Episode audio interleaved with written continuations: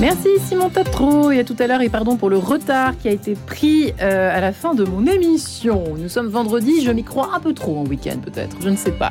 En tout cas dans une demi-heure ce sera Hugo Billard pour le rendez-vous international du vendredi Planisphère. Rendez-vous vous attendez euh, en masse, je sais, évidemment, chers auditeurs, chères auditrices qui nous écoutez, qui nous êtes fidèles. Père Stéphane Maillard dans un petit quart d'heure pour la bulle d'oxygène spirituel autour de la joie, avec un grand J, bien évidemment, dans une vingtaine de minutes. Ce sera l'éclairage du vendredi, l'éclairage spirituel de Monseigneur Mathieu Rouget, l'évêque de Nanterre. Mais tout de suite, une rencontre une rencontre, la dernière de la semaine. Bonjour Marie-Léla. Bonjour Marie-Ange, bonjour à tous. Monseigneur Michel Pansard, bonjour. Bonjour. Merci d'être avec nous. Vous êtes l'évêque du diocèse d'Evry, Corbeil et Sonne depuis cinq ans maintenant. Monseigneur Pansard, vous venez de promulguer les actes du quatrième synode du diocèse lors d'une grande fête le 8 octobre dernier en la cathédrale de la Résurrection à Évry. Un grand événement pour le diocèse puisque le synode a mobilisé près de 2500 personnes pendant deux ans. Deux ans de consultation, de réflexion autour des grands sujets qui font l'actualité de l'Église dans un contexte plutôt difficile qu'a été euh, celui notamment de la pandémie du Covid-19. Alors, Monseigneur euh, Pansard, euh, on imagine que euh, ce 8 octobre a été donc un temps fort pour votre diocèse? Oui, bien sûr, un temps fort pour le diocèse, un temps fort pour le pasteur de ce diocèse que je suis, pour tous ceux qui s'étaient engagés dans, dans cette démarche synodale. Et puis au-delà de la célébration elle-même de promulgation, c'est aussi les animations qui ont pu avoir lieu sur euh, la place des droits de l'homme ou les tables rondes qui ont eu lieu à l'université d'Evry ou à la chambre du commerce, justement autour de thématiques liées au synode, autour du prendre soin, qui sont des préoccupations de notre Église diocésaine, mais qui sont aussi des préoccupations de beaucoup de nos contemporains et d'acteurs de notre société. Quelle était euh, justement l'intuition de votre démarche, monseigneur? Pourquoi organiser ce synode?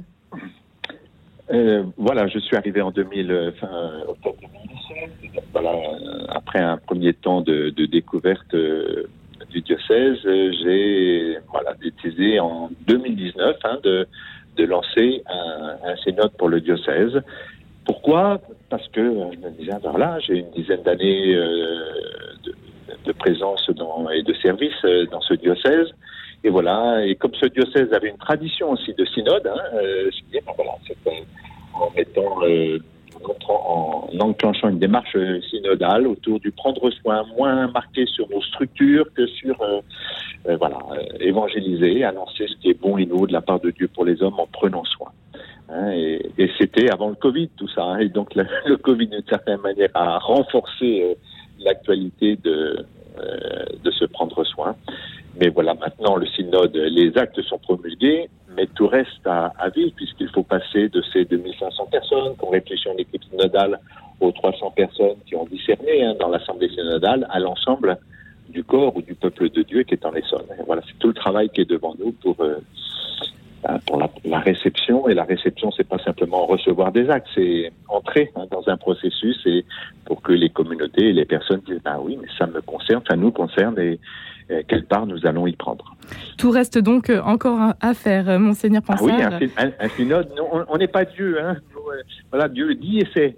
Mais nous, il suffit pas que ça soit écrit pour que ça soit. Hein. Donc c'est tout le passage, hein, tout le travail c'est le processus qui doit se poursuivre pour entrer, hein, pour que ces impulsions du synode entrent dans notre pratique, hein, notre pratique personnelle comme la pratique des communautés. Et ça, ça demande du temps. Euh, J'ai cité un, un, proverbe bosseron lors de la promulgation, on fait pas pousser du blé en tirant dessus. Donc, hein, il faut le temps de, de, la réception et aussi de la mise en œuvre. Et en même temps, il ne faut pas tarder. Donc, c'est pour ça qu'il faut qu'on s'y mette sans trop tarder. 400 équipes synodales composées d'environ 2500 personnes. Euh, euh, finalement, euh, les, les, les, paroissiens étaient mobilisés tout au long euh, de cette longue réflexion. La route a été longue, deux ans, avec des questions euh, très difficiles, la crise sanitaire, la crise des abus sexuels, la crise climatique et la guerre aujourd'hui.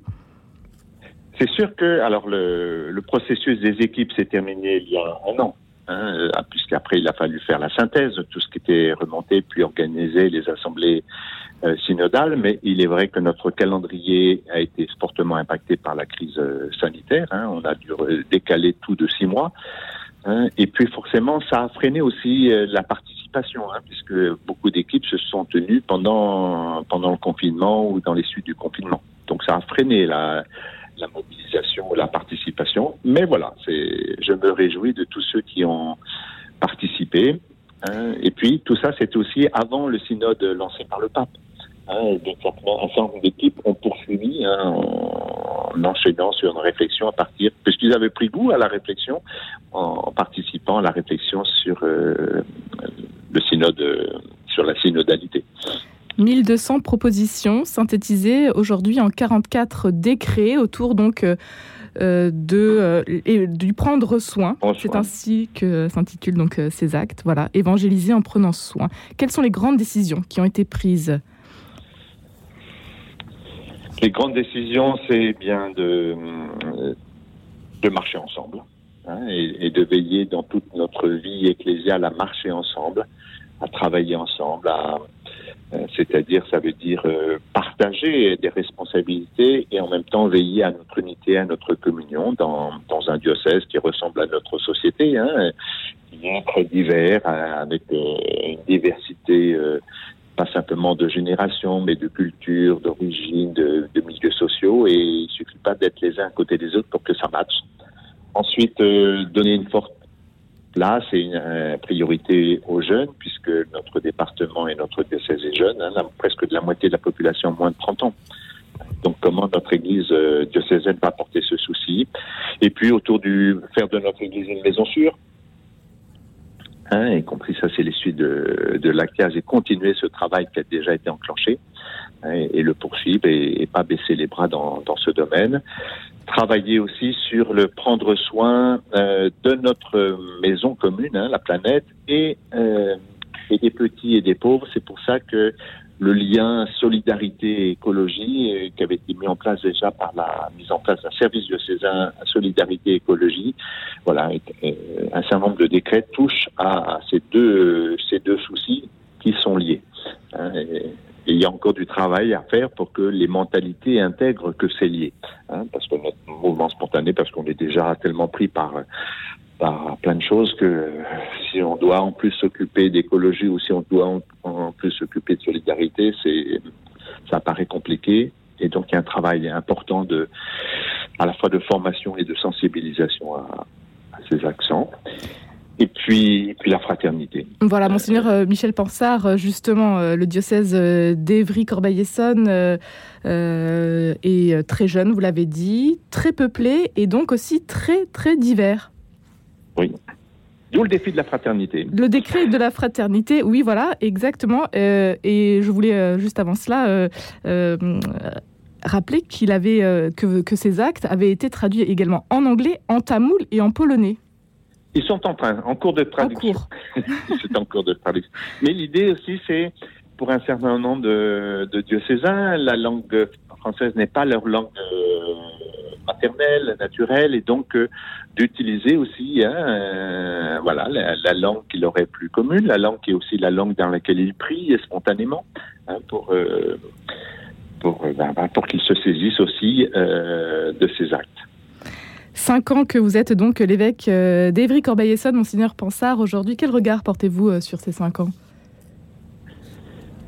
Alors que quand des gens de Chartres m'interrogent, je leur, je dis souvent changement de logiciel, hein, passer de Chartres à, à Évry, hein, voilà, parce que le, euh, voilà, ce ne sont pas les, ce n'est pas la même réalité humaine, et donc euh, ça demande de pas simplement dire tiens voilà ce que j'ai fait ailleurs, je vais le faire ici. Hein, c'est de relever les défis, repérer les défis, et donc et comment ces défis peuvent être aussi des chances hein, pour l'évangile. Hein. Donc, euh, en tous les cas, il est clair que le défi de la communion et de la fraternité, ça c'est un défi important, y compris euh, euh, c'est le défi des villes aussi. Hein, et donc c'est aussi le défi des communautés chrétiennes. Hein, quand dans une assemblée dominicale, vous avez 50 ethnies différentes présentes et que dans la même commune, il y a 70 ethnies différentes, eh bien, nous sommes les uns et les autres confrontés à comment expérimenter et vivre concrètement la fraternité, pas simplement euh, discourir sur la fraternité, hein, mais la mettre en œuvre. Hein, y compris, ça demande toujours de pouvoir se rencontrer hein, et dépasser parfois certaines appréhensions, certaines peurs ou certains clichés que nous portons sur les autres. Il y a peut-être une rencontre qui vous a marqué euh, depuis votre arrivée au diocèse d'Evry, Monseigneur Pansard euh, me, Je vous prends de court là.